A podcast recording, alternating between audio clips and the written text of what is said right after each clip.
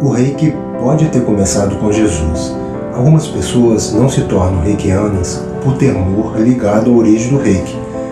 Porém, digo que não há motivo real para esta preocupação. A essência espiritual do reiki não se liga a nenhuma religião, mas com elevadas esferas dimensionais e sua origem na Terra pode não ter sido com Mikao Sui, como se conhecia, e sim com Jesus Cristo.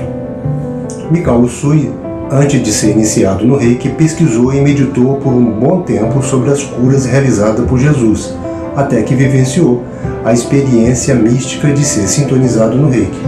Sabemos que Jesus somente começou a realizar as curas após um longo período de jejum nas montanhas, quando ocorreu a iluminação e veio à tona o seu poder para realizar os milagres. Mikao Usui, após meditar em uma montanha por 21 dias, foi sintonizado no reiki, um processo especialíssimo, quando visualizou os símbolos do reiki, suas funções e como deveriam ocorrer as sintonizações nos futuros reikianos.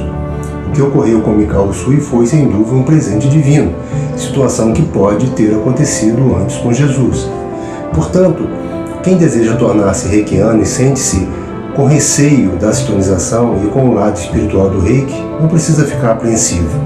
Conhecimento e rito que vem desde Mikao Usui, como é apresentado pela história do reiki, ou ainda melhor, desde a passagem de Jesus pelo nosso planeta há dois mil anos, quando o reiki pode ter sido utilizado pela primeira vez na Terra através das mãos de Jesus. Abraço.